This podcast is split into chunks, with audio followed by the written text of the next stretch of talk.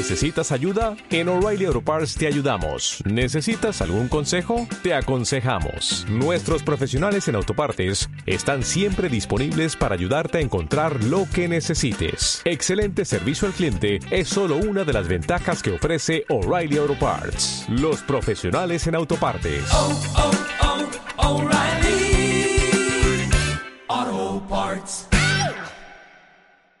Liderazgo Comercial, episodio 406.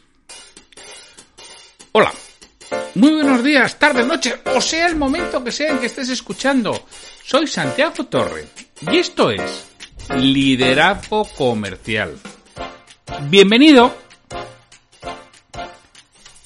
Liderazgo Comercial es ese podcast pensado para responsables comerciales y propietarios de empresa en hacerles parar, pensar, reflexionar, priorizar y producir en el sentido de poner en marcha todo aquello que tiene que ser puesto en marcha y que por un motivo u otro pues no se ha realizado y que es importante para el negocio, porque muchas veces nos dejamos llevar por el día a día y vamos siempre a rebufo, detrás de lo que hay que ir haciendo de manera reactiva y toda esta parte tan importante, tan esencial de nuestro negocio, además que nadie va a hacer por nosotros si no realizamos, que es precisamente pararnos a pensar, a controlar, a ajustar y a establecer nuevas medidas que nos ayuden en nuestro negocio, en nuestro liderazgo de departamento, no se realiza.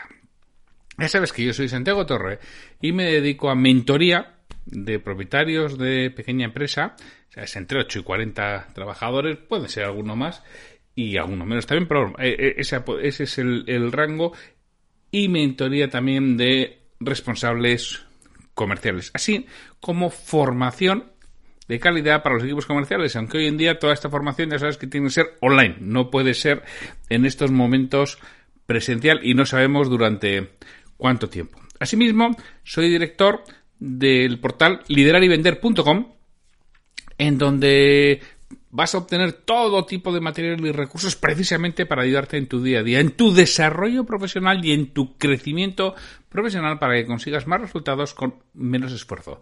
Ya sabes que lo tienes en liderarivender.com y ahí puedes por un lado, registrarte de manera gratuita o suscribirte como patrocinador y tener mucha más formación e información de todo ello. Hoy es el lunes 20 de abril de 2020, 20 del 4 del 20, un número bonito. Y los lunes solemos tener un comentario sobre un libro de emprendimiento, desarrollo profesional, liderazgo o ventas. Hoy vamos a tener uno de ventas. Y vamos a tener uno que me hace ilusión traerlo. Es el Vender más y mejor de Raúl Sánchez Gilo. Lo leí hace tiempo y bueno, se ve que el autor sabe de lo que habla. ha, gestionado unas cuantas ventas, porque se ve perfectamente que domina la materia. Además, domina la materia no solo desde, desde la teoría, como hay muchos que ves que dicen, este, sí, sí, de teoría sabe mucho, pero no sé si alguna vez lo ha puesto en práctica.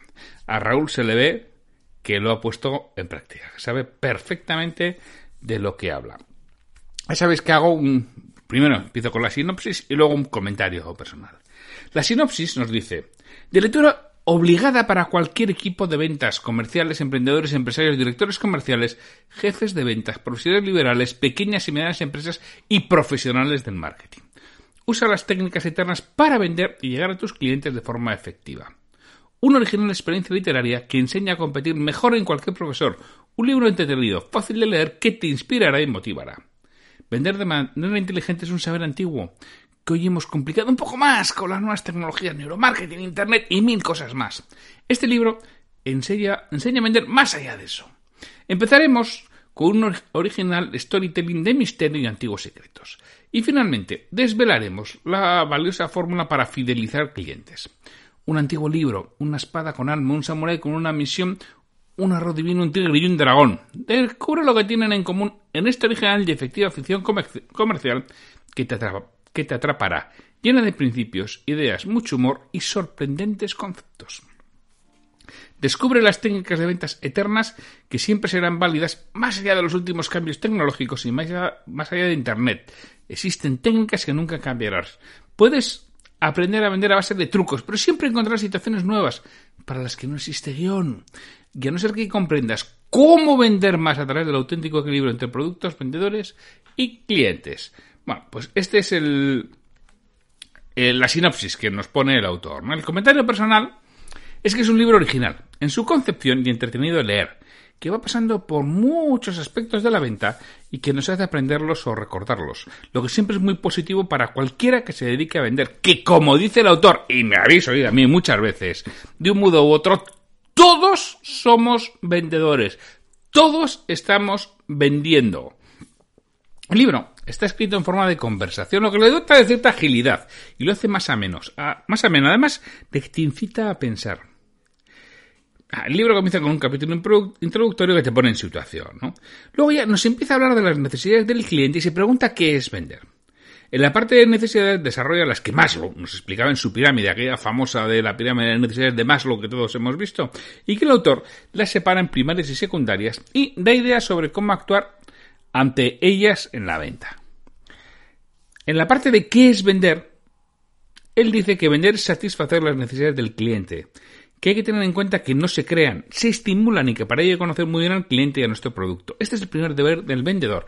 Comparto plenamente lo que dice. Quizá no el concepto de vender, que sí, que lo comparto, de vender es satisfacer las necesidades del cliente, pero sabéis que a mí me gusta decir que vender es ayudar al cliente a tomar una decisión que le haga estar mejor de lo que está ahora. Eso es una venta honesta. También le puedo ayudar al cliente a tomar una decisión que me beneficie a mí, pero no a él. Eso es un ganar-perder que no suele ser bueno a medio plazo. Eso es una venta transaccional antigua. Hoy en día tenemos que ir mucho más a la venta relacional en la que tenemos que ganar ambas partes. Y con las necesidades estoy total y absolutamente de acuerdo. Las necesidades no se crean. Hay que crear necesidades en el cliente. No, no. Las necesidades ya están. Existen, no las inventas. Y tú no inventas nada. Está todo inventado. En, ese aspecto. Tú lo que haces, y es por lo que aportas valor, y es lo que tiene que hacer el vendedor, es hacer manifiestas aquellas necesidades latentes, es decir, sacar a la luz las cosas que el cliente desconocía ni siquiera que tenía. Y eso solo se hace como muy bien nos dice Raúl, conociendo a nuestro cliente, y eso lo haces por observación y por preguntas, y conociendo nuestro producto, y uniendo la observación, las preguntas y el producto y el beneficio del mismo con, con el cliente. Ahí, eso sí que es vender. Ahí es el key de la cuestión y lo más complejo.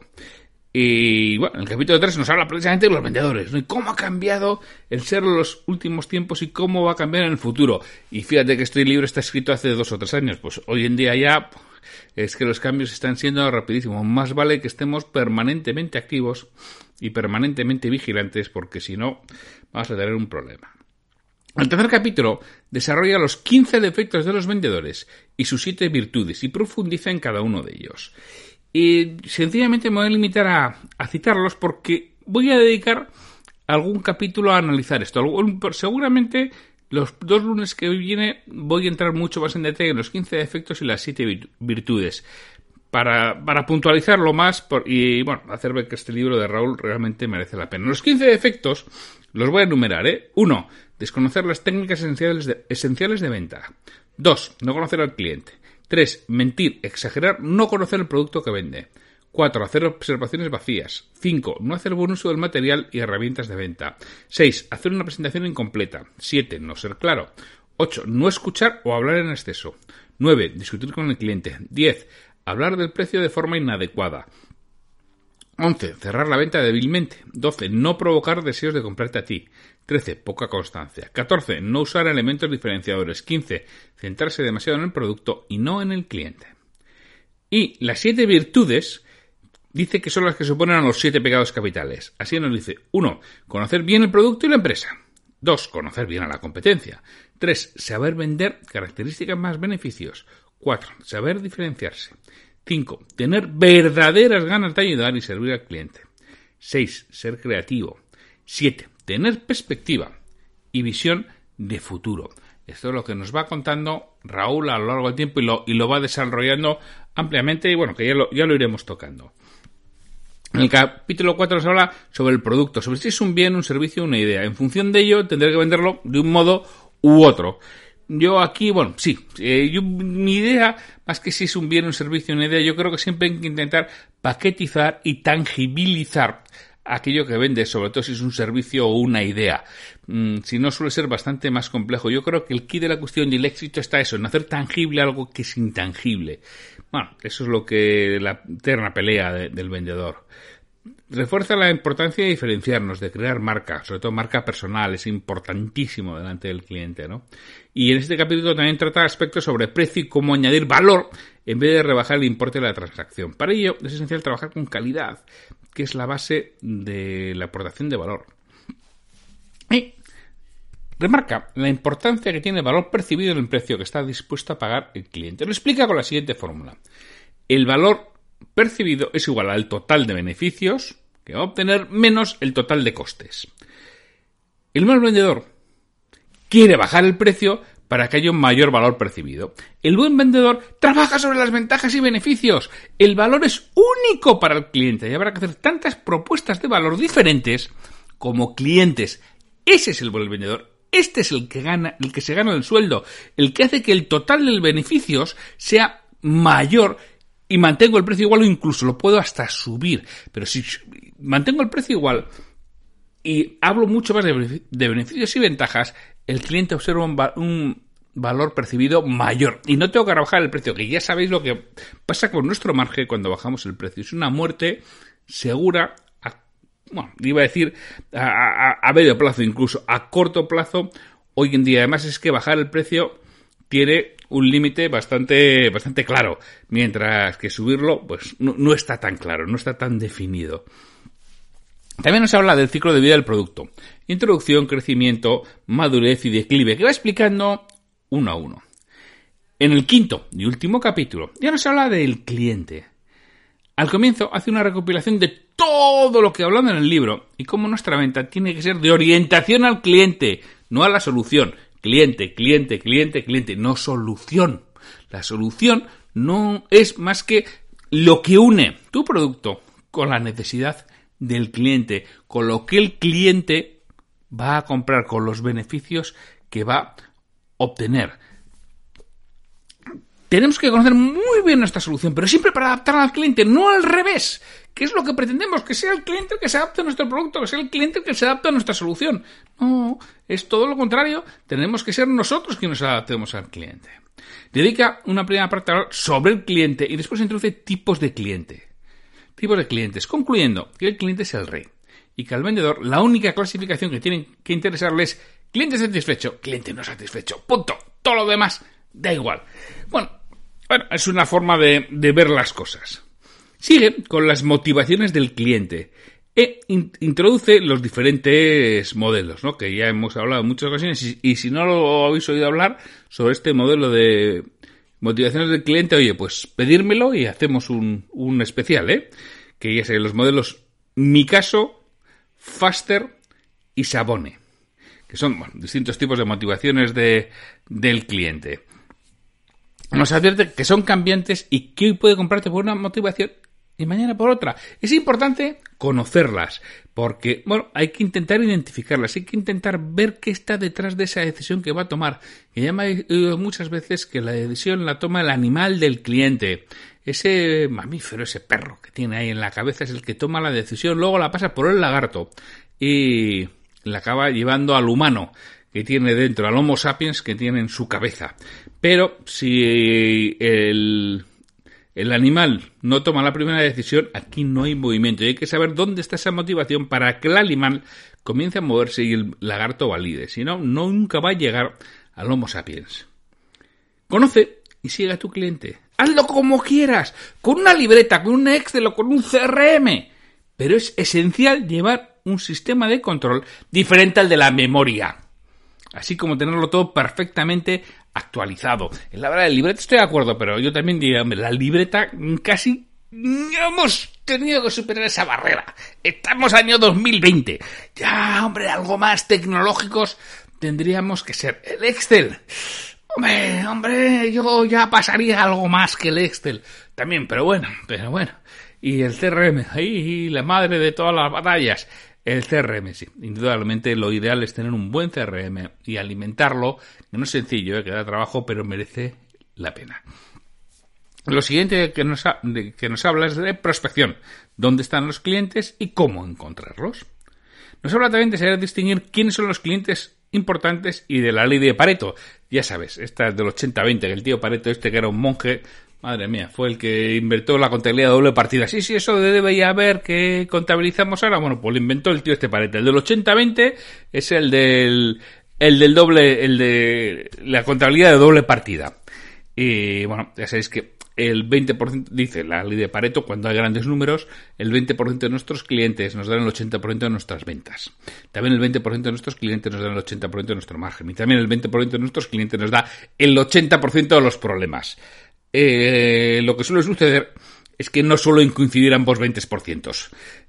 y ese que nos da, ese 20% que nos da el 80% de nuestros, de nuestros problemas, no suele ser el 20% que nos da el 80% de las ventas ni del margen. Bueno, pues ahí hay que jugar y hay que saber discernir y ver qué, qué cliente realmente te interesa y cuál casi, casi mejor que regálaselo a la competencia. Que es que hay algunos que si se lo regalamos a la competencia, si por los, los tenemos entretenidos y no nos andan tocando las narices en otros lados. Y acaba otra vez con la satisfacción, valor percibido menos valor esperado y fidelización de clientes. La importancia de el valor que esperaba el cliente y el valor que ha percibido. Bueno, en resumen, es una obra que pasa por muchos aspectos de la venta, de la que seguro que sacamos ideas para aplicar en, en nuestro día a día.